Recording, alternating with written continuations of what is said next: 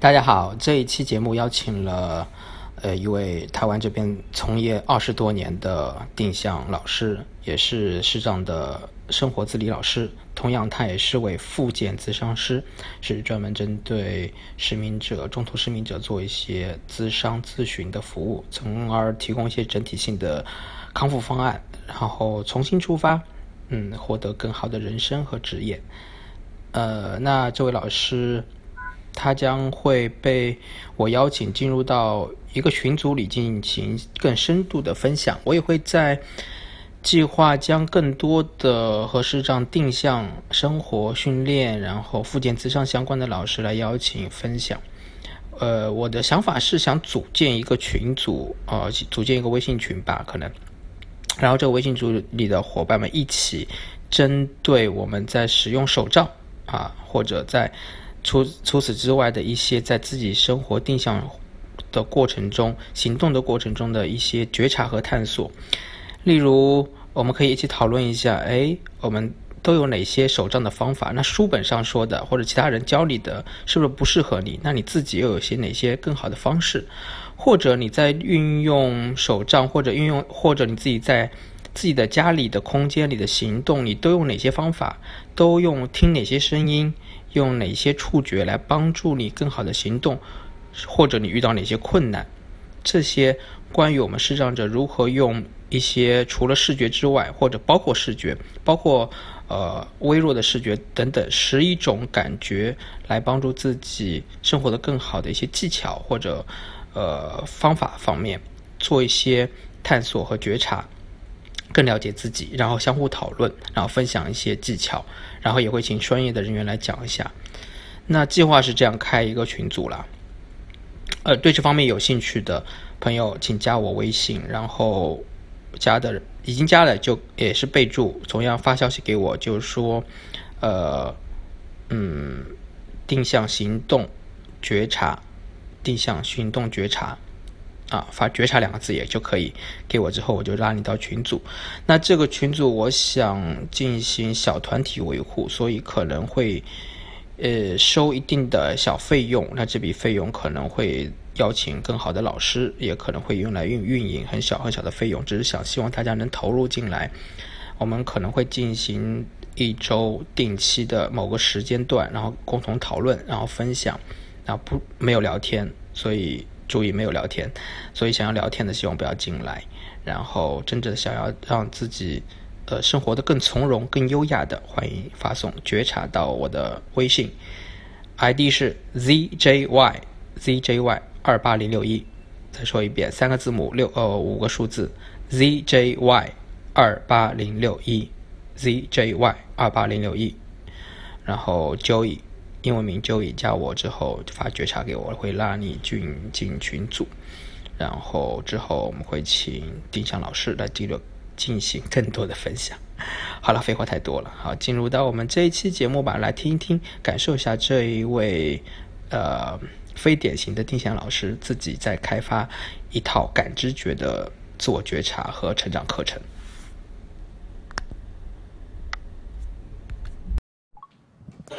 Hello，欢迎收听新一期的《两岸无障碍》。啊，大家好，我是昭玲。您贵姓？我姓叶。好，看来我们关系不熟。对，听众朋友就发现你姓都不知道姓什么。OK，对，从今天开始，可能就从赵玲老师开始，哎，我的嘉宾不再是障碍者本身的主体性了，可能是在障碍者身边的一些呃相关的工作人员，或者障碍者身边的朋友，或者我自己身边的非障碍的朋友来聊一聊，从他们的角度聊一聊，呃的部分。从这一期节目可能就开始这样的性质，然后赵林老师呢也是想我想让他就是慢慢把他拉进我们的坑里啦，先来分享一下啦，然后再拉到更多的和我们的朋友有更多的呃网络的交流的课程或者线下的工作坊之类的，可能在明年我们可以呃试着。对，就看听众朋友们反应热不热烈了，大大家赶紧鼓起掌来，对吧？对，赶紧多些评论。如果召唤的人多了，那他真的可能在明年就在我们的大陆有有有有有有有叫什么召唤出来。好了，那说了这么多，总之今天还是一个聊天类的节目了，想请哎赵林老师简单介介绍一下自己，以及自己现在比想要做的一个事情，以及自己的那个那个。后面的一些啊想法啊之类的理念之类的。嗯好好好，那哦，我是招领啊，啊。所以忘记我的名字，我们都说是失物招领的招领。啊，嗯，大家基本上有缘见面都是来找东西的嘛，那要找什么？哎，不晓得，对，那就要看接触之后能找到什么。嗯，那我自己本身的工作，我是还蛮多个身份在视障工作里面呢。嗯，我最初初期是从那个视障的职业训练介入的，当时开办的是视障调音课程。啊啊，因为开办调音课程的时候，好奇着说，在呃定向行动或者是生活技能部分，呃，到底是这样子，怎么样能够融入社群？嗯，所以我就刚好在同期的时候就报名了，呃，他们的那个师资培训课程。哦呃，所以就是因为这样，就一脚踏进了视障的领域。，OK，对，到现在应该也快接近二十年。呃，那主要是原本是钢琴老师吗？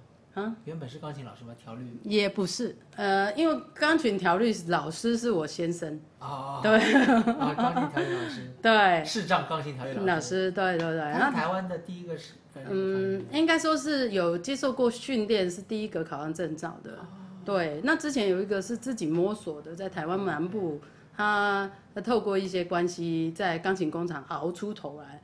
那嗯，志杰他本身就是我先生，他是他是进了盲人重建院，一个机缘巧合，有人问他要不要学这个技能，他当时是两个技能同时学习，然后学习完之后。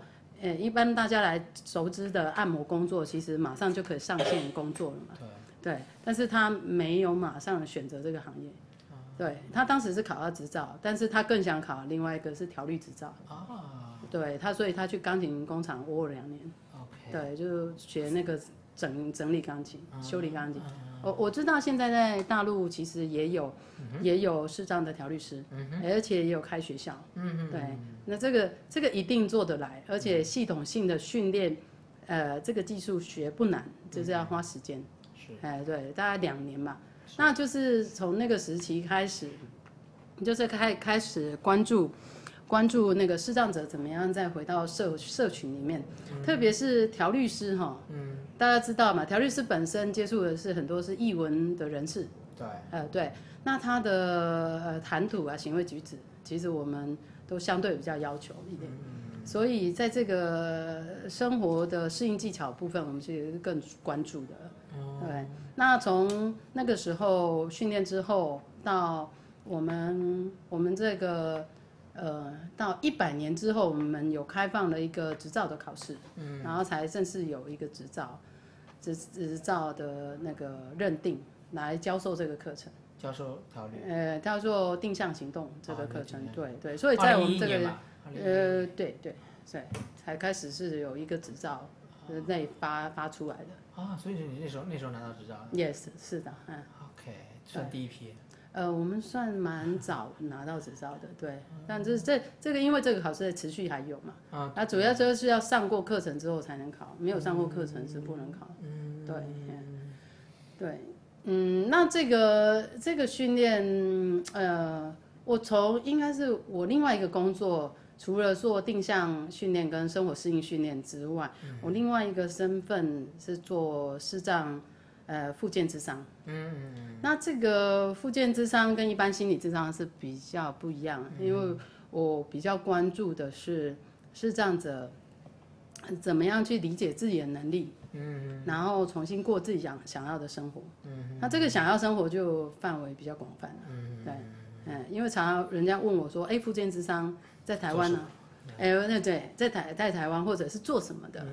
那在台湾目前的定位，复健智商是做职业重建。嗯，就是怎么样去帮到帮助到一个障碍者找到一份工作。嗯嗯嗯。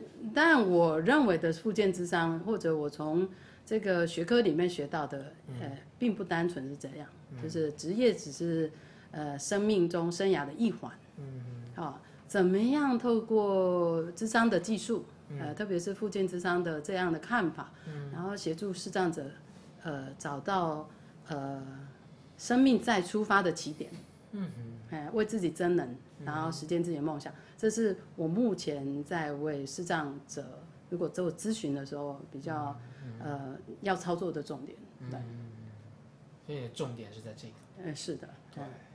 那定向行动和生活生活训练。训练对。生活适应训练。生活生活适应训练。其实我后来是把这两个部分其实是有分项课程在做的。对，像复呃是这样复健智商，我我有带团体课程，然后也有一对一的咨询，我这都有。但是最有效的是，其实是智商后这个动机被引发之后，你要怎么出发？嗯嗯。哎，这样我就有搭配我自己设计的课程。嗯。呃，我基本上是把嗯，就是我们在很嗯定位定向技能很基础很基础的认识自我的感官的课程。再把它独立出来，然后形成一个比较短期的课程，让让视障者可以在经历这个课程大概四个整天的课程之后，呃，可以全面性去理解自己的能力的呃感官能力的优势在哪里，然后呃劣势能提升的哪哪里，然后在在这个起点上去看自己的人生。对，这个这个我就很吸引我，我觉得我是我们大陆其实目前。资源很少啊，但是我在台湾之后，啊，也是接触很多资源。但是你说的这个，我就觉得我还没有接触到你 提供的这个四天的课程，去了解，呃，啊，自己的各个面向，对不对？对对。你可以尝试一下，这个属于什么？你的生活适应课程里面，还是面向课程里面？呃，基本上，因为在我们，在我们的训练课程，就基础技能课程里面会分分项啊，一个叫做定向行动，我们就是比较偏重在。户外环境的控管是，然后但是生活适应技能的话是比较偏重在室内室内物象的操作，啊各式各样的项目，就是大部分大家都讲十一住行嘛，对不对？那行就比较偏重在定向行动上面，但是十一住呢，还有娱乐呢，嗯啊就比较偏重比较生活类的，是对啊，因为我们。把课程就是在我们这边教授课程是有分项的，所以我自己的课程在设计上也会比较倾向行政方方面考量，所以我把课程稍微分类了一下。对，但是它其实都是要呃让透过这样的呃这样的课程理解自己的感官知觉。嗯嗯。那嗯，大家问我说，哎，那感官知觉不就是五感吗？哪五感？听。视听嗅味触，视听嗅味触，哎，对对对，但但是就是呃，其实我介绍朱俊义，就是俊义也念过的那本书，就是《迎接四茫茫世界》嘛。是是是。嗯，其实大家如果有兴趣的话，可以把这本书找出来。对。这个在网站上有声书是都可以找得到的。但是只能在台湾了。哦，目前是只能在台湾，就是有机会分享给他们。对对对，其实提里其中提到的丧失跟回复，其实。呃，我我认为其实很关键的重点还是在它里面提到的感官知觉。嗯，那其实我们在这边会讲十一个感官知觉。是，对，十一个，其中视觉不能排除。嗯，所以我常跟低视能的朋友讲说，嗯，哎，上上我们的视障重建课程，嗯哼，并是并不是，并不是要排除视障，哎，不不，并不是要排除视觉。嗯嗯。而是在上感官知觉的过程中，会透过一个手段排除视觉来做什么呢？嗯，你觉得，君毅，如果你就你的感觉，你的问题是排除？我在上那个感官知觉课程的时候，这套课程里面基本上在视盲世界里面那个书里面是讲到会有很多种感官知觉。对，在我们的。呃，定向的师培的课程里面也会提到这个十一个感官知觉。是。对，那我们要怎么了解这个感官知觉？我们怎么了解？怎么样理解我们自己的十一个感官知觉？或甚至我在课程编排里面，我就要排除视觉这个感官知觉。什么叫排除？就让它没有呗。对。对，啊，那其实我在这个视觉，在这个课程编排里面，很多人问我说：“哎，为什么这样？嗯，为什么？哎，那不就叫我承认自己是视障吗？是一个感官知觉，但是你又排除视觉，那这样的课程好诡异哦。因因为视障者就是没有这个，呃，就是这个部分这么少，其实是不是的？是就是我我们在操我们在操作这个课程的时候，认识感官知觉里面有大部分的部分，就是因为我们视觉弱化或丧失嘛，对吧？嗯，嗯对啊，但是我其实我不太确定的是，我其他的感官知觉在哪里？啊，那我要怎么确定它有没有在运作，功能有没有在运作？我其实不是很确定，在我视觉加入的状况之下，啊，要把它哎暂时性的拿掉嘛，拿掉。就是就排除干扰因子嘛，对吧？对，因为因为其实我们就是去分析，嗯分析这个十一个感官知觉，你到底还有的优势能力在哪里？嗯嗯对，那视觉我们通常在服务的前期，如果有可能的话，我们都会做一个功能性视觉评估。嗯我不知道君有没有听过？嗯，啊有听过，有哈哈。对对，那这个做完之后的话，呃，这个用途基本上我们通常说是视障者应该可以描述自己的视力长什么样子，是吗？嗯其实我也不太确定。哎，通常它的功能呢、我们我们后来就是说，我们在做课程的时候，通常是会第一个，因为我们要训练十一个感官知觉，第一个会先去认识视觉，你的剩余视觉哎，是什么？你你现在是说的是呃针对视障者的课程，对不对？对对对对对，叫做名字就可以先给个名字呃，吗？是感感感觉课程，啊，感觉课课程，对就是感觉课程针对十一个感恩之觉发展的课程。啊，OK，对对好，嗯好，来，好，那这个东西 这个咳嗽声音是呃，这个声音是嘉宾的女儿，叫香存。嗯 OK，我我刚才讲的是有点乱，跳得太快了，啊但但是还是一样，就是速真的很快，可以比我还快。我跳得太快，我再重重讲一遍，就是说，啊其实我我在提供服务的时候，其实比较偏重，不管是呃视视觉的附件之商，或者是定向行动，或者是生活训练，其实它有一个核心的核心的概念，就是说你怎么样透过认识自己的十一个感官知觉，然后来理解你自己是一个什么样的人。OK，对，那这个十一个感官知觉的训练中，它会有个手段是排除视觉。OK，对，那排除视觉之后，它的目的就是要知道你其他的感官知觉有没有在活活络。OK，哎，对，然后呃，等等到你了解其他感官知觉之后，你再决定你是一个什么样的人。OK，对，那通常为什么要去理解这件事情？嗯我们通常是会讨论到一件事，就是呃，视觉下降或丧失是造成了什么样的不便？嗯，其实是什么样的不变？操作效率的不变吧。操作效率？嗯，对，环境控制能力变差嘛，那还是牵扯到操作效率下降的问题。对，所以我们其实是专注在这件事情，就是操作效率对大家到底有没有，呃，到底重不重要？嗯，重要啊。重要，对对对，那重要对。那这个操作效率是谁决定的？嗯，是谁决定的？而视觉决定这个操作效率吗？还是你的大脑决定这个操作效率？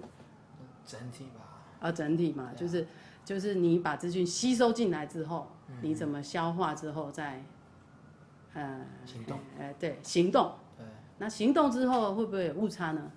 会啊，啊，你怎么修正？就不断的行动就会哎、是不不断的行动就不断的修正嘛，对吧？啊那一样的意思就是，我们如果今天不是很清楚我们可以控制的工具有多少，嗯哼，或者我工具可以控制的精准度是到哪里，嗯哼，那你的修正会往哪里修正呢？嗯哼，我们其实也不是很确定，嗯哼，对，所以我们常说，其实呃有有一些朋友就是他说不会啊，我摸索了十几年，我总是会有自己一套生活模式嘛，嗯，对啊，这个我生活起来很顺畅啊，那、其实这样就够了。那为什么还还需要去理解这件事情？对，那我们常常就说，嗯，其实你可以试着去看看啊，这个东西有什么不同，因为我也不能告诉你有什么不同，只只有你进去体验之后，你可以才能区辨它的不同嘛。嗯，对。所以我们我们常常讲说，这个训练我会跟朋友讲说，我我们这个训练基本上是一个大脑的训练。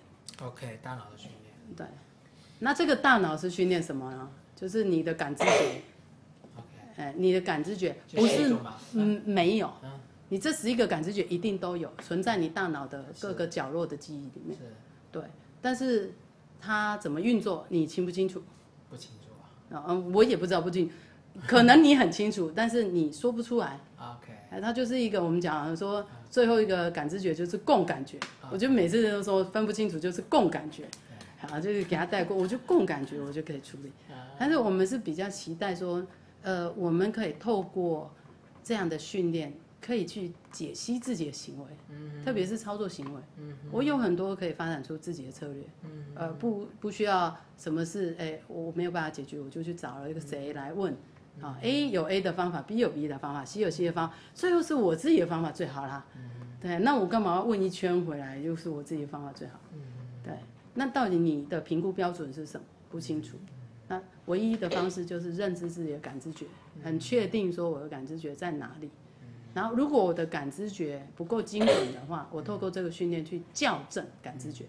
好，呃，而不是说你没有感知觉啊。我们常常说，我们就是这个训练其实是一个大脑训练，一个感觉校正的训练。对，对，并不是说我完全没有能力的状况之下去受训练，而是承认你有完有完整的能力，只是因为视觉讯息输入大脑的时候没有了，或者是混乱了，让你的感觉可能可能暂时性，可能暂时性混乱。可以举个例子吗？现在说好理论，果然很严肃的话题。哎，对，这个太严肃了。你可以举个例子，像这里比如说这个视觉例如倒水，哈，啊，又倒水好，好好好，倒水大家可以回家尝试看看。嗯对，没有不管有没有视力的朋友都可以玩玩看，对哈。你倒水的时候，呃，你倒，呃，一般冷水，嗯，你会怎么倒？倒水，例如说倒水，你一般都怎么倒？哎如果你没有失力的时候，哎，俊逸最有经验。我倒水啊，就是先拿杯子，嗯，对拿到杯子之后，整个人就对准水壶的口，对然后杯子斜一点，水壶也斜一点，然后对。到差不多感觉重量差不多了就 OK 了。哦，但通常我们就会说这个这个部分，我们如果去解析的话，第一个就是重量觉，嗯我们有一个重量，那那个重量我们可能会重量感觉，我们可能会解释成运动觉，嗯啊，就是说我在调整我的肌肉的力气嗯嗯跟角度。那你怎么知道你杯子拿的是平的还是是斜的？嗯嗯，你会平衡觉，清楚吗？啊，你会你会清楚吗？呃，应该还好吧？啊，对对对对，所以所以常常有啊，什么时候满了，你知道吗？呃，对啊，可能不太知道嘛。不是很清楚，对所以有的人哈会因为害怕，所以手指头会稍微碰一下呃手伸进去碰一下。啊，哎，对，如果我是你的朋友，我会敢喝这杯水吗？不不敢喝。是，对对。对那不要说倒冷水好了，嗯那倒热水嘛？对烫一下好了。对，呃呃，对，那不能烫。那不能烫。对，所以慢慢的哈，有的人哈会变成他选择杯子比较大，嗯，我不要倒那么满，对我倒个半杯啊。对对所以有很多人，我就问他说：“哎，那你杯子，你你通常是用什么样的杯子？”他说：“马克杯吧，马克杯最安全了啦哈，因为倒半杯我够喝嘛。嗯嗯嘿，啊，倒我就说，那朋友来什么，你倒不倒果汁给他喝？嗯嗯，到啊好，你倒哈，也是倒半杯嘛。啊，我不知道是不是半杯，差不多啊，应该是半杯吧。为了保险，一般都倒哎对不会倒满，对吧？那通常我们这个，我们就会说，这光倒水这件事情，其实就有很多感觉是在里面。对啊，但是你怎么去适应它，让你让你倒水的时候，你手不会放进去，你也会很有安全感，让你觉得，哎，这个杯子、这个容量都都是差不多的。嗯那这个就是要看你怎么去观察你自己在做动作的时候的感觉。嗯那那有朋友就说，哎，那这样倒个水好累哦。嗯不会，你一生都不会这样倒水，你你只有训练的时候会这样。对，那为什么会会为什么一生中只有训练的那个时期会会是这个状态？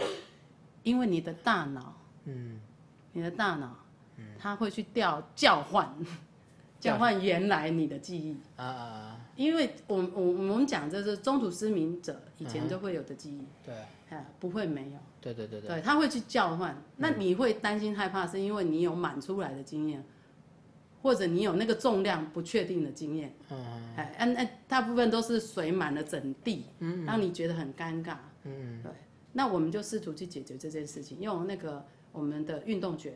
我们我们在教学的时候就会告诉你，你平常是怎么去观察你自己的动作。嗯。对，那你自己哦，那个倒水好快，嗯，大概三十分钟就可以解决你的问题。嗯，哎，就是从那个大杯到小杯，小杯到大杯，甚至那个呃保特瓶的水，保特瓶倒到那个水壶里面去。嗯，对，就是倒那个很小口的也可以。如果你的感觉没有问题、没有异常的话，嗯，基本上这样的练习在老师的协助下，你是很快速的就可以解决这个问题，解决倒水倒水的问题。倒水的不安全感、焦虑感，是倒水的不安全感跟焦虑感，而且可以倒很小杯的水。啊，好，赶紧实行这样的课程。对，那比如说你刚才说调回，因为刚才你说调回那个撒了一地的那个记忆嘛，对不对？嗯，对对。所以你这个这个这个帮帮助你的训练的是什么？你你想到了这个点，这个呃通过这个点可以怎样去帮助？呃，通常是这样子，它水会洒了一地，那个尴尬了嘛，对不对？就表示说他在倒水的时候，他没有观察的第一个一定是杯子的重量跟他在倒水的时候的重量的差异点，他没有观察到。第二个是水出来会有一个水声，他没有观察到。如果倒热水的话，水如果他挑的杯子的材质不同的话，温度会渗出那个杯子外缘的时候，他那个观察不到。对。对，那但是我们常问一件事，是你真的观察不到，你是有生理障碍功能呢，还呃生理功能障碍，嗯，还是你你的大脑没有被暗示启发这个感觉的运用？对对对对。对，应该是没有。你你是没有被启发，但是其实你有在用，只是不精准。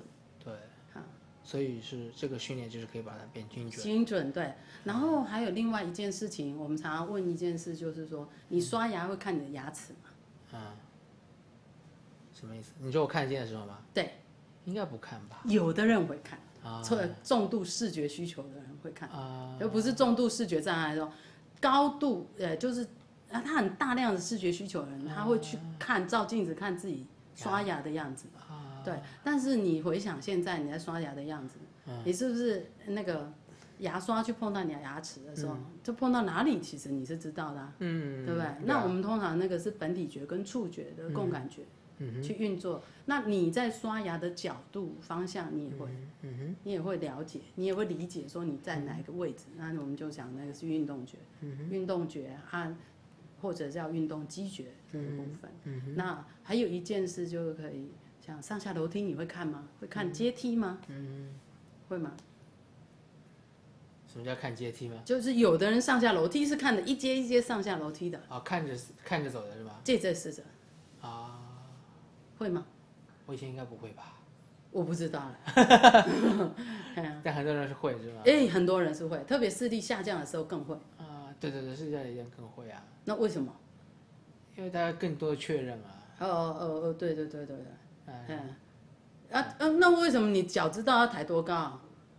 是因为你看到知道体觉，这个应该是身体。对对，就是我们讲的，就是身体的本体觉跟运动肌觉会合作的。嗯嗯。好，那这个东西常常在视力渐弱的朋友中，面对上下楼梯，特别是下楼梯会很害怕。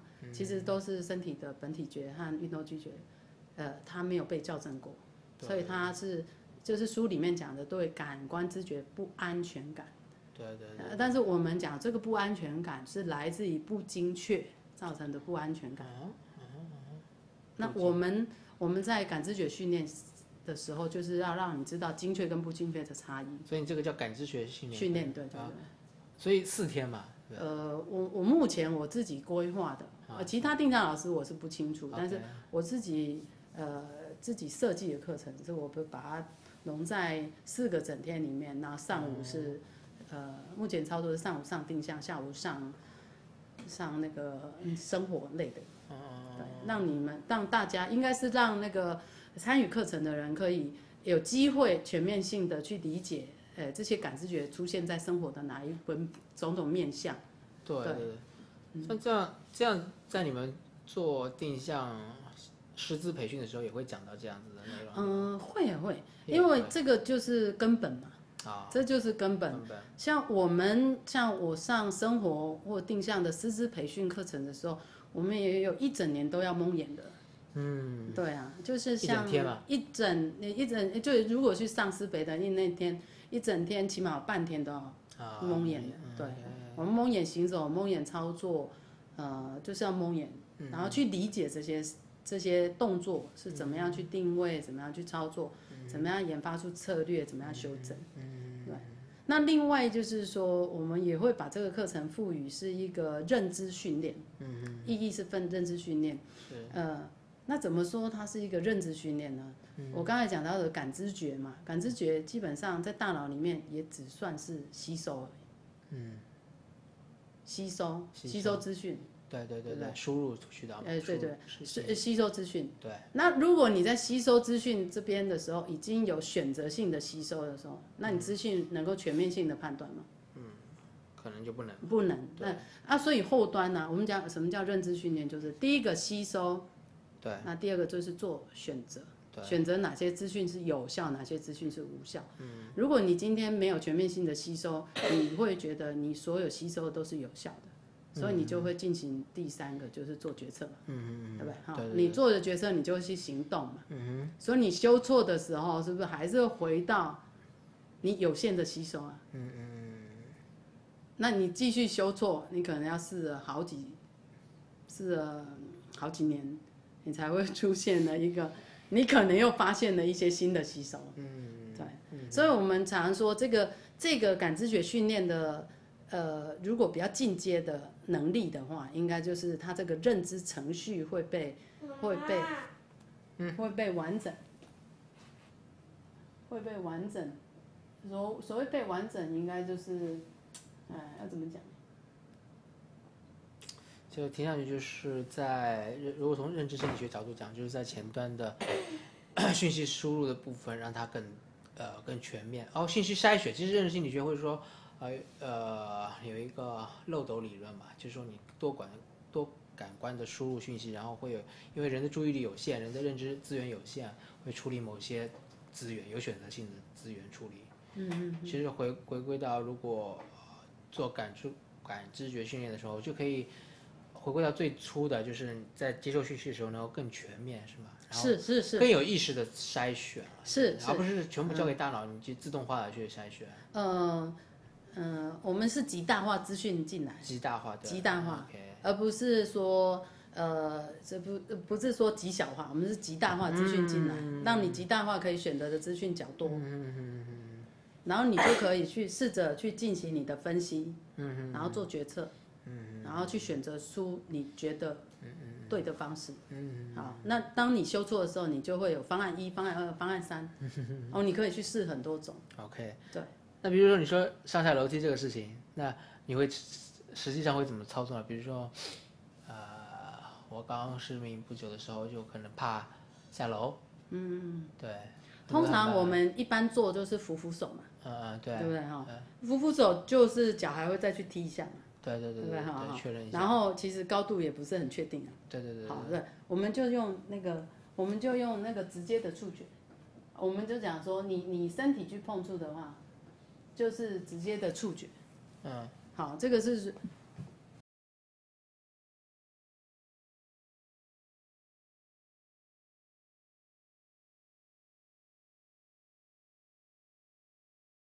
去碰触嘛，对，对不对？我们就是直接的触觉，就是你身体跟物体的触觉，对，对。但是你高度的话，你就会很难拿捏，所以在上下楼梯的时候，你速度自然就变慢。嗯，那这时候如果有一个好的工具。那这个好的工具是可以帮助你测量那个那个阶梯的高度。嗯但是为为什么工具可以帮助你测量阶梯高度呢？嗯。这个就要回到你本体觉。嗯。对，你自己知不知道你脚抬多高？嗯。如果你脚抬过高，我有一个工具让你测量出那个高度的话，你是不是脚自然而然就会抬那个高？嗯。因为你大脑能够判断嘛。嗯。对啊，所以我们常常就跟朋友讲，就是说。哎，如果你有惯性，惯性就是上下阶梯都是去看的时候，那基本上你要训练到这个感觉是比较困难的。因为你要看你才有安全感，你不会相信你的身体透过一个工具你是可以知道那个高度的。所以我们常常在在那个课程里面会使用的工具就是大家知道的手杖。嗯。呃，但是其实如果大家可以找到一个相同的。呃，长棍啊，哦，枝条啊，你只要长伞啊，拐子诶、拐杖啊，老人用的拐杖或登山杖啊、健行杖啊，你只要可以测量出那个高度，基本上都能用。对啊，对，那这个部分在训练里面，它是属于本体觉跟运动觉的部分的确认。嗯，因为我们要确认你自自己知不知道说，哎，这个脚抬多高，跟你手杖测量的高度，你能不能知道它会不会有一致的讯息？嗯嗯。呃，一般来说大家都是一致的。嗯。极少数的人，那那个人我们就是要再确认一下他事实上的身体障碍在哪里。嗯，对。嗯，所以其实在这个感知觉课程里面，其实多半都是一个确认。然后我们常讲说是我们我们训练员跟他自己互相之间的一个就是能力的确认啊，要确认你功能是真的没有问题。对。啊，你只是有误差。对。那我突然想到，因为之前你也提到这个课程，其实是也不一定只是说对视障者，对不对？对。其他人也可以来上，对他也会有一些帮助或者一些收获。嗯，或者说，呃，原本就像我们，我之前说我是野蛮生长，假如说就像，呃，一些野蛮生长的伙伴们，那定向定向或者自己出行能力，就是出行功能还不错，但自己有一些自己的摸索，但是没有上过这样课，然后自己在外面也一直会自己独立出行，那他再来上这样的课，他同样也会很有收获吗？呃呃，基本上这个课程哦，呃，我我的定义是了解大脑的课程。了解大脑，对，了解自己大脑的课程，它不是代表你能力差才需要上这个课程。OK，像我们都是明眼的人，嗯，啊，哦，你们就说，哎，因为你是要变成师之所以才你会才所以会上这个课程，嗯，呃，当然是，那这个当然是一个过程，对，但是我帮很多明眼的朋友也上过，嗯，对，基本上对于观察力、环境的观察力、环境的掌握力是会提升的。嗯，因为它变成说，像我们通常会经过大楼哈，比较高的大楼，你有感觉到它的风压吗？对对对对。哦，对哈，这个是很明显的嘛。对。哎，然后温度，你会感觉到吗？呃，感觉不到。温温度的变化其实有的。啊。哎，那其实有的时候，你看哦，呃，你经过咖啡店的时候，嗯那飘来的香气，嗯嗯，对不对哈？那或者是经过哪一个，这个这个讯号对我们来说的意义是什么？嗯。哦，其实它都是一些生活讯息，但是我们平常使用视觉的话，其实我不会特别去注意。嗯对。那我我我们在如果在呃是这样的课程里面，我们会把它叫做路标跟线索。嗯嗯嗯。就是说路是那个陆地的路。嗯嗯。呃，不是马路的路哦。嗯。呃，一般来说，哎，我们用的路标就是哎，这个是哪一个路名啊？啊，那不是，我们讲是陆地的路，因为在英文它叫 landmark。嗯，好，路标，那线线索就是 clue，然后这个线索是移动的，嗯，随时会有或者没有，嗯，然后路标就是它长期会存在，嗯，那什么叫长期存在？就像地面材质不同，嗯，好，如果上下斜坡，啊，这个就是材质的不同，那我们就会叫做路标。那线索就是像刚才讲，哎，你经过这个咖啡店、面包店。啊，或者这呃靠近厕所，这这些都有意义的，但是不是会长期存在的一些，呃，或者是阳光的变化，对，它都有方向性的。但是这个东西，我们平常会不会去注意这些环境讯息到底对我们的意义在哪里？但是我我会觉得说，最大的意义就是让这个生活跟生命是更丰富，因为它其实这些这些我们讲说路标线索这些讯号其实存在，充满了整个。环境，嗯哼，但是我我们一般来说，我们因为会视觉优先的关系，对，呃，我们是忽略了，但是我大脑是忽略了吗？不一定哦。哦，大脑其实没有忽略，嗯它这个它这个载体呀，就是说你它这个吸收进来的载体，它其实是说存在大脑的各个区块里面，嗯但是我们使用视觉的时候，会用视觉去启动，嗯做一个策略。但是当我视觉下降的时候，它还是可以唤起这些记忆体里面的众多讯息吗？还是我就直接让它这些讯息就消失了？对，啊，那我们认识的众多朋友在初盲，我们讲说初盲就是刚刚刚视力下降或者宣判视力下降的时候，嗯，其实都会经历一个惊吓期。对，那这个惊吓期，大脑会被惊吓到。嗯，如果有惊吓到的话。那他的判断会不会受到惊吓？那所以我们尽量是希望说大脑能够清醒一点，哎，在视觉罢工，就暂时性的罢工或者永久性的罢工之下，我的大脑还是正常的运作，OK，是正常的做判断。从从大脑的角度去思考这个课程给你带来的收获。是是，是我我们比较不会倾向说它是一个准备预备做盲人的呃课程，呃也不不，当然因为它我现在目前提供的呃提供的朋友大部分都是领有手册的，嗯啊，因为这现在目前是台湾的一个法定服务嘛，对，所以比较能够接触到的朋友还是还是视障朋友，对。那但是我我是觉得，不管是有兴趣的朋友，其实都可以接触看看。对那这这样的课程基本上是了解自己的大脑，它并不代表任何的标签，没有代表任何的意义，就是你希望控制你的大脑，嗯，哎，希望作为一个呃对环境的讯息可以掌握更多啊，然后透过这些环境讯息为你的生活带来什么样不一样的改变。那如果有兴趣的朋友都可以上。OK，对。那我记得之前提到一个概念，什么大脑视觉，大啊，脑内视觉的脑内视觉可以讲讲吗？啊，可以啊，就是，哎，刚才其实有提到很多呃讯息吸收的部分嘛，哈。那我我就是早上其实是问了君毅说，嗯，那如果我今天讲了一个水果名，那你可以想起它是什么吗？嗯，啊，或者是如果你我今天讲了一个呃，就是说呃这呃一个地方，那你可以想起跟它相关的环境讯息吗？那例如我就说草莓蛋糕，嗯，那你现在想起来的味道，嗯，样子，嗯，一定是你曾经看过的样子、味道，嗯啊，或者还有包括味觉，嗯嗯，啊，是吗？啊，嗅觉、味觉、视觉，所以全部都会有都会有，但是重点是我现在并没有放一个草莓蛋糕在你面前呐、是是是，但你为什么会有这样的记忆？对，好，那我们就讲说，因为我今天讲到这个名词，这个文字，这个名词，我就去把脑内的一些，呃，存起来的记忆，全部把它调出来，组合成一个样貌。那这个样貌，如果我今天讲的是草莓、芭乐、香蕉、哈密瓜，哇，天哪，好好吃哦，连样子都出来了。啊，我希望是一个那个呃综合水果圣代，那你可能曾经吃过什么，你就都会出现。那我们就叫做脑内视觉。那我我们在协助视障者的历程里面，有一些视障者在训练之后，基本上呃他是会出现脑内视觉这件事情。那这个不是一两个跟我说，是很多个朋友都有跟我说。嗯，呃，但是你会问我说，啊，你有没有人不会出现脑内视觉？嗯，会有。嗯，就是他如果中途失明，然后过了一个很长的日子都不是会，呃，不太有影像的概念，就是他不太叫出这些影像，他那些会慢慢的丧失。嗯，这样的感受会慢慢的没有。我我是有遇过。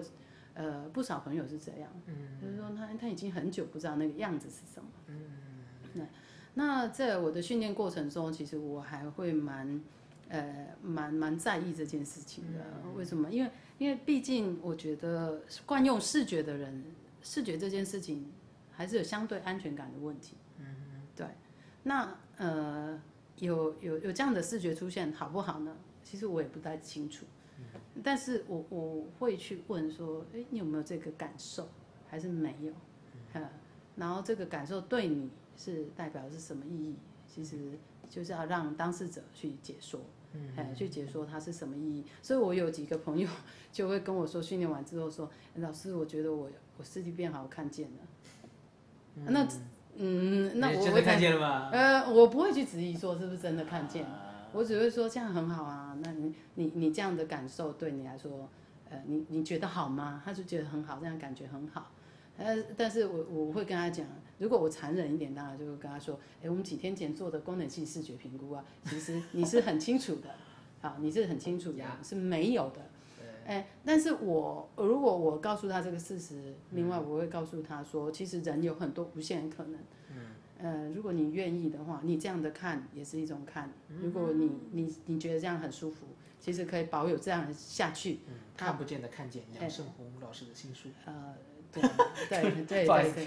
不会不会，哎对，这个这也是一种，我我就说实物操作上是真的遇到这样的朋友，那特别是有一些脑部脑部受损的朋友是领在我们台湾是没有办法拿到障碍证明的，那这样的朋友，这样的朋友其实更需要啊、为什么他更需要？他会告诉我说，他会告诉我是让我眼前是看起来的是扭曲的影像，但是我只要拿到拿到一个杯子，我就知道它是杯子的样子。好，如果拿到呃背包茶壶，或者甚至还有颜色，但是你去确认就知道说，哎、其实他他跟你描述的颜色根本不是真的颜色，啊，那什么？这个就是脑脑内的受损。静凯就是哎类似这种。哎，是是是，他就是那个我输入，第九期或者第十或者第十，我记不清了，第十一期的嘉宾静凯。哎，对。啊那那常常这种这些人就是会被误解，那误误解什么？他是看得见的，哎但但是事实上他他所见是脑内的视觉。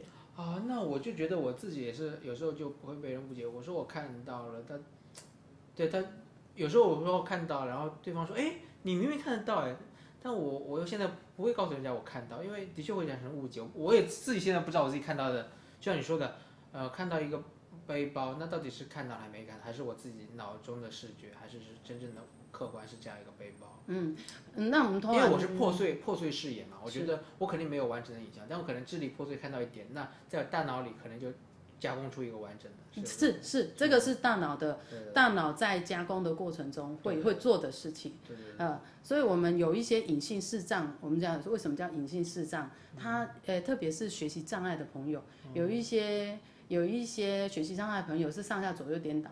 啊，对啊，对他，他其实他在脑内已经形成了一个适应的，他的脑内已经形成一个适应的状态。那如果这样的朋友，我都会说，如果他有机会接触感觉课程，是会对他生活的便利性会更高。对，因为他他脑中他去反映出来的这些影像，他怎么透过一些环境的观察在做确认。好、这这个这个是题外话，就是其他的有这些视觉困扰的朋友，但是如果就像俊逸讲的，你是破碎视野，然后你会组成成一个那个样的影像，然后出现在脑子里，那我到底是判断好呢，还是不判断好？其实我会认为大胆的建议你就是去判断吧，因为这本来就是你大脑会运作的样子。呃，但更重要的是你要清楚，你要清楚从事功能里面理解，就是他给你报告，你理解说，哎，你原始的样子跟你拼凑出来落差是什么，你才会做出正确的判断。啊、因为我要的就是正确的决策判断，而并不是需要去跟别人解释我的视力是什么样子的。我不需要到处宣扬说我的视力是什么样，但是我需要我的生活上，还有我的工作上是比较有效率、便利的，跟别人没有落差的。这是我们最需要的，因为我随时在跟我自己生活。这很重要。是，对，哦，那我会担心是一种呃呃，感觉这四天内不够哎，我 我突然觉得我应该上四个月，好好的去认识并且训练一些东西诶，我常常觉得就是说天数应该不是问题，啊、但是 呃，重点是你了解你自己多少。就了解后自己可以再针对性的去是，通常我这个课程我都会，呃，因为因为你呃被训练的人已经了解他的基础概念是什么，那他就会回头去想想看他生活上的他需要在增强的能力是什么，那他就比较能够跟专业人员做一些对话，说，哎，我发现了，我在这个地方尝试。哎，我发现我是哪个感觉需要被调整。啊、其实他反而是比较容易去跟呃更近一些你他他想要受着训练的老师去做沟通。OK 哎，我我其实我当时设计这个课程目的就是让视障者可以自己选择自己的生活，啊选择我自己要的课程，OK 哎，选择我自己想过的生活。所以是因为这样才会呃才会一直专注在比较基础的上面，呃，所以来上课的时候，我通常就会跟学生讲，就是说你在这个十天的历程里面哈，你一定会有情绪。嗯，因为我可能会，我我们在训练过程中一定会有一些自己个人本身对视障的投射，就是说你原本的情绪都会全部跑出来。我觉得这个是呃，我我这个训练是能接受的。那我也鼓励尽量倒出来。嗯但是我也鼓励他们说，如果你在第一个小时里面，你认为你是不适合这个课程，其实你可以马上放弃的。哎，放弃并不代表否认你自己这个人，而是你暂时不适应这个课程，你可以等到你你想好了、想通了，那再，因为这毕竟是，我我我们常常在讲说，这个课程不是训练师要赚钱的课程，嗯嗯，好，这个课程是你自己跟你自己探索的课程，嗯嗯，然后是你自己陪伴你自己成长的课程，嗯嗯，好，我们老师只是陪伴你。嗯透过我们的专业职能在旁边陪伴你，嗯呃，虽然这是老师设计的课程，是。但是这主要就是你自己的课程。好，你决定你要，呃，认识你自己，你再继续。那我我都会鼓励他们说，随时想要放弃的时候都要说出来，一定要说，而且肯定要说，哎，然后想要。责备老师或骂老师，说你老师你这个设计的这个课程节目把我当猴子耍，你一定要说出来，因为如果你没有说出来这个情绪的话，老师是不清楚你到底哪一个地方卡住，对，我们会不清楚你你你在跟你自己大脑对话的过程中，到底是哪一个地方过不去，啊，像我呃前两个礼拜就有一个有一个朋友刚上课程第二天就想放弃了。他说：“老师，我第一天上完之后，我我头好痛，我是觉得整个情绪啊，他已经就上短，一直不断的中断好几次。我们都说都是可以，就是休息可以。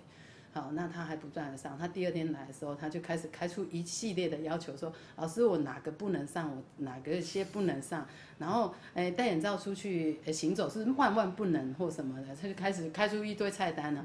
然后我就说，哎，这很好啊，对我就说，呃，你你可可以。”可以，因为他说他已经有一些情绪的现象出现。我说这些情绪都是正常，都很好，一定要出现的。如果不出现，你不是人。嗯嗯哎，因为你在跟你自己对抗的过程中，防御机制一定会跑出来。如果你不防御，那真的你不是人啊。对，然后我就跟他解说说，如果你愿意的话，呃，情绪是会有，你怎么跟你情绪共处，再给自己诶一个小时或几个小时的机会。再往下走走看，嗯，然后他后来就稍微整理一下情绪，说说，嗯，那老师我可不可以说我我我蒙眼几分钟之后就拿下眼罩再蒙眼？我说 OK，任何情况之下你想跟你自己对话，我我们我们都愿意，只要你愿意。就后来他上完第三天的课程，第三天的课程，他就老师你有没有观察到我已经我已经。把我原来那个老人拐杖扔了。嗯嗯，我说我没有哎，我我是想要再你再带来，因为我想要让你比较一下这两个测量工具有什么不同。他说我再也不要用那个那个工具了。然后我就说，可是他他也跟我说说，老师，可是我对这个盲杖还是有疑虑。虽然我我现在已经觉得，嗯，优先选择老人老人拐杖跟他，我优先选择他，但是我还是对他有疑虑。我说。没有关系呀，我上完课程没有叫你一定要用这支，但是你要找去找一个，我告诉你这个理论下的同样长度，啊，同样高度，哎，嗯，同样长度，然后适合你身体的，呃，尺寸的，哎，对，因为这个它是一个工具，以任何一种方式去选择都可以，哎，他他听懂了，然后他就很开心，然后 第四天就结束的时候告诉我，他再也不要丢掉这支，对。啊，我就说，可是你不是说你很介意它的样子颜色吗？他说，嗯，对，但是我可能再过几天适应看看。嗯嗯啊，呃，我我觉得我的课程最重要的不是让大家接受盲杖，嗯也不是让大家大家接受自己是一个视觉丧失的人，不是不是，呃，最重要还是呃你有没有找回你要的生活，OK，乐趣，啊，主要是生活要有乐趣嘛，哈，然后找回你自己的梦想，你的乐趣。好，这个才是我们，我们真的想要做实施这个课程，或者真的想要呃提供附件咨询的主要目的。啊，如果大家是抱着那个预备做盲人的心态来来接触我，我觉得是欢迎的。嗯。哎，但是如果呃，我更是希望大家是抱着说，呃，想要知道自己是怎么一回事。嗯嗯。哎，对，呃，这个是更欢迎，因为在这个状况之下的互动会更有趣。遇见更好的自己。哎，是的。好，谢谢赵丽。好，不客气。然后，呃，好，我其实接下来顺便再聊聊我最近遇到的关于视障儿童早教的问题。那在早教这一块，你有一些经验吗？嗯，有接触过几个，对，哦嗯，你想你的你想要问的问题？我就想现在简单的聊一聊啦，因为我最近几个家长问我，他的孩子可能两岁左右啊，或者嗯六岁，他们因为最近一个问题就是低头，但是，就是孩子不敢走路，然后一直低着头，就是六呃好像说六岁了吧，就是一直会低着头，然后他们担心脖子嘛，对不对？一直弯着，然后他们呃除了会让他们呃诶有让他站站墙啊，或者一直提醒他抬头啊，嗯对，那有什么比较好的方法？我个人我我个人有一个建议，就是我之前就说我说我说我也不太懂早教这一块，嗯但是我就我说我现在的想法，比如说我想到如果孩子这样状况，首先是你是理解到他，哎，对，顺便你帮我听听我的那个嗯，OK 想法。OK 好，对我我的想法就是我我就思考一下，然后跟他说，哎，我这想法可能很可能是错的，因为我根本就完全不懂早教的东西。但是我从视障者的角度，我试着去理解一下，大概我低头也是这样，有我低头有两个状况，一个是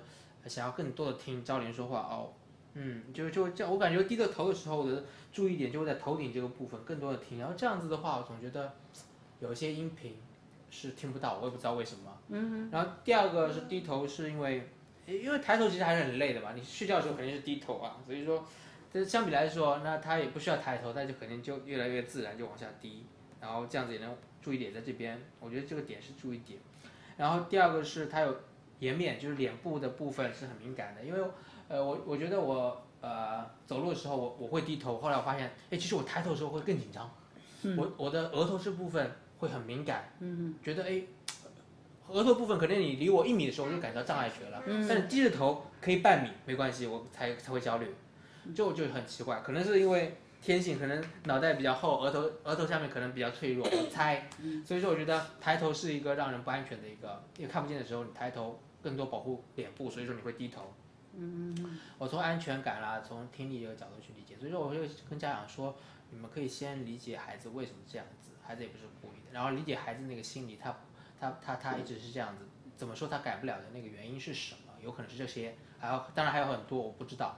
那你实际上可以做的就是，一是可以，诶，小孩子如果不太讲能讲通道理的话，你就多提醒他，然后比如说和他玩的时候，可以在高一点的位桌子上，然后他就可以抬头和你玩，然后你说话的时候也可以试着引导他呃怎么朝着你啊之类的。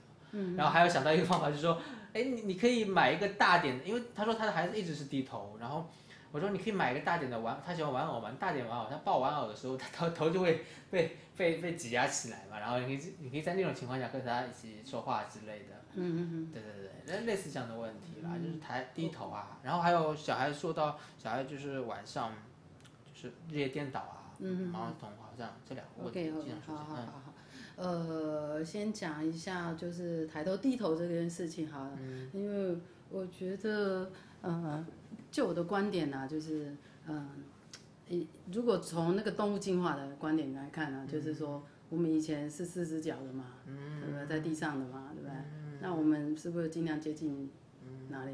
地面地面，对啊，地心对，好，那那我通常就是说，那那怎么从那个四只脚爬的变成两只脚站的嘛？哈、这个就猿猿猿猿人进化论嘛？哈、对，那那呃，慢慢的变成脸部朝前的目的，其实这都有生物性的目的的。嗯好，那那这些孩子，就是我们会去探讨两件事情，第一个他有没有剩余视觉？呃光一般都说光对，也要确定，哦因为有的时候，有的时候你没有做功能性视觉评估，是。呃，那你你不太确定孩子是怎么样，所以你不知道说他在寻求的刺激是什么，其实你不太清楚。那有些人会说，哎，孩子好像说连光觉都没有了，然后他还习惯性低头，啊，就刚才讲了，就是哎地心引力嘛，对不对？哈？那什么样的状况之下你会让他抬头？我们我们就会去探讨这个问题，就是这孩子是在无意识下面就会低头了。对。对，啊，那无意识下面的低头，那这个影响的就是我们看到它的外观。嗯嗯。啊，这个外观是符不符合明眼社会化？对对好，这又又回到一个明眼社会化议题。对，对，所以我就会觉得说他站得不正，或者他肢体会歪斜。嗯。好，对，就是会有延伸的一些议题的焦虑。嗯。那我们常常就会说，呃，这个孩子真的有没有意识到，说鼻子对着你的时候，嗯，跟鼻子不对着你的时候，它的差异性在哪里？如果他没有办法自觉的话，基本上这不容易调整。我们在讲的是本体觉的议题，然后包括你讲的那个听听觉，啊，就是说你你你你会自己感觉到说你哎抬头会有焦虑感，好，或者低头会比较安全感，那那呃本体觉是好的，其实你障碍觉应该是好的，啊，但是因为你不想发展这个障碍觉，你把它变成你把它贴了一个呃不安全的标签，因为你不知道说这样的障碍觉来给你的讯息是我可以掌握，所以我刚好。就是忽略，我就低头。那你看哦，你把它从一米的障碍觉，你现在把它缩成半米，它会出现什么事情？就焦虑。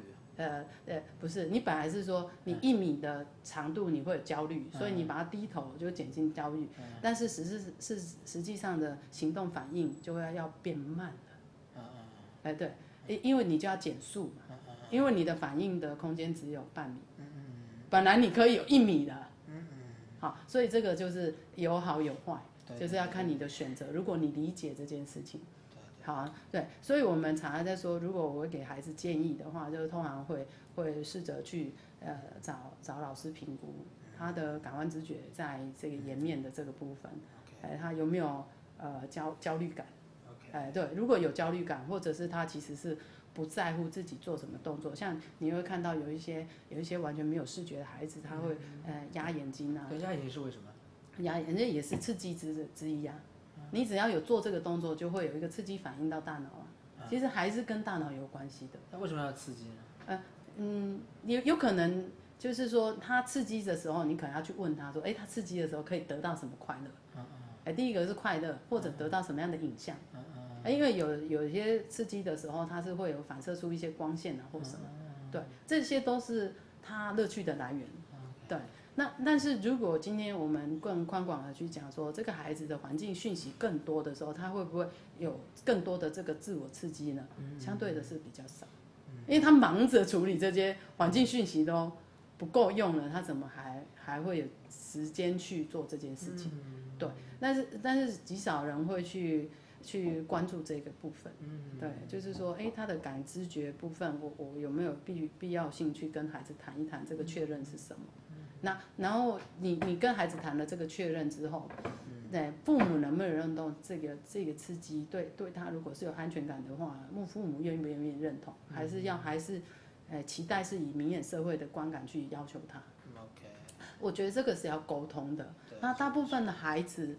嗯，在小的时候其实是不会注意同才观点的。所谓这个同才是在明眼社会里面的同才，在越小的时候是越不会，嗯但是其实越大的时候会越越会。然后这些东西是会影响到人际社交的技巧。嗯，所以所以我我是觉得在适切的时机点是需要跟孩子谈谈身体知觉的这个部分。OK，对对。嗯，所以如果在早教，特别是孩子的行为，父母明眼父母看起来是比较，呃，不适切的社会化行为的时候，我我我认为是要加入一些，加入一些那个呃感知觉观点，下去解释这件事情，啊，是对，会是对那个就是行为校正会是比较有帮助的，对，认同，呃之后再做一些些的调整训练。孩子，我相信孩子自己如果有知觉到这个的呃不一样的变化，他是愿意调整的。嗯，对。所以你觉得你的你的课程服务对象可以到孩子吗？可以孩子。孩子我们也有服务啊，我们并不是没有服务，我们也有服务是多障。对，是多障，他调课程会调整。对，就是他必须要去呃使用在不一样的方式去去观察他的感知觉。呃，像我就曾经。针对一个呃智能障碍，呃智能障碍是后天失明的呃视障者，然后来调整他的感知觉，呃不会那么快，但是当他一旦他发现自己有这个感知觉的时候，哎他会很想去探索这个环境。OK，对，那挺好的。对你提到刚才那个障碍觉的部分，你说其实你的障碍觉你它它它是个好东西，它可以知道哎很远，其实如果你很远都能感觉到前面有一个墙壁的话。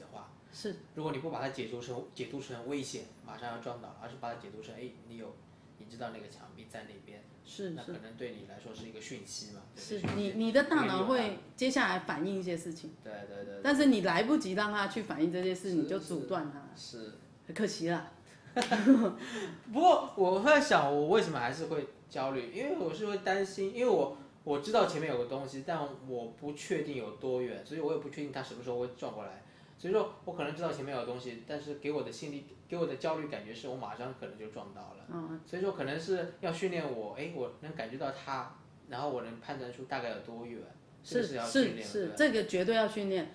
呃，你这个你这个训练很快，我跟你讲，我们曾经我觉得很难。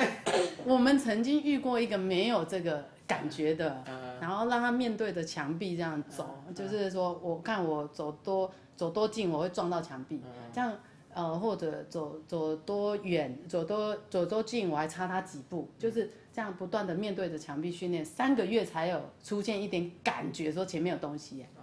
那你这个跟不用，你这个不用，你只要做感官知觉校正，你只要校正，因为你已经有了嘛，对有了很容易校正，没有是很难生出来。啊你理能理解吗？啊哎，对，所以有比较好，还没有比较好。啊，有。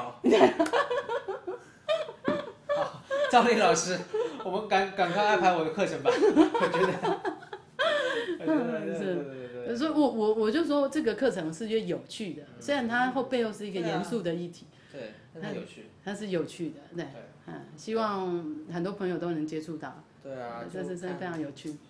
嗯对对，那大家啊对都来训练一下，如果有兴趣，嗯有兴趣一起玩呢，对对，一起玩，一起玩对。然后再把我们的静凯老师打过叫过去，和对静凯老师玩，我也和他玩玩过，就很开心。对，嗯，是是是，对对嗯，对对，那静凯静凯老师也是跟我们合作的对象，对，嗯所以呃，他的课程其实已经隐藏了很多感知觉在里面，只是我们没有讲的很明确，嗯对，因为有时候讲的太明确的时候，又觉得太严肃，是一点都不好玩。对对对对对好，好，那今天先聊这些啦。好啊，好下，次对，接下来我们会还会和你继续的看怎样可以提供一些大家给大家一些资源。好啊，好啊，一起一起玩，一起合作。好，好谢谢赵林。那跟听众朋友们说再见，好，谢谢大家，拜拜。拜拜。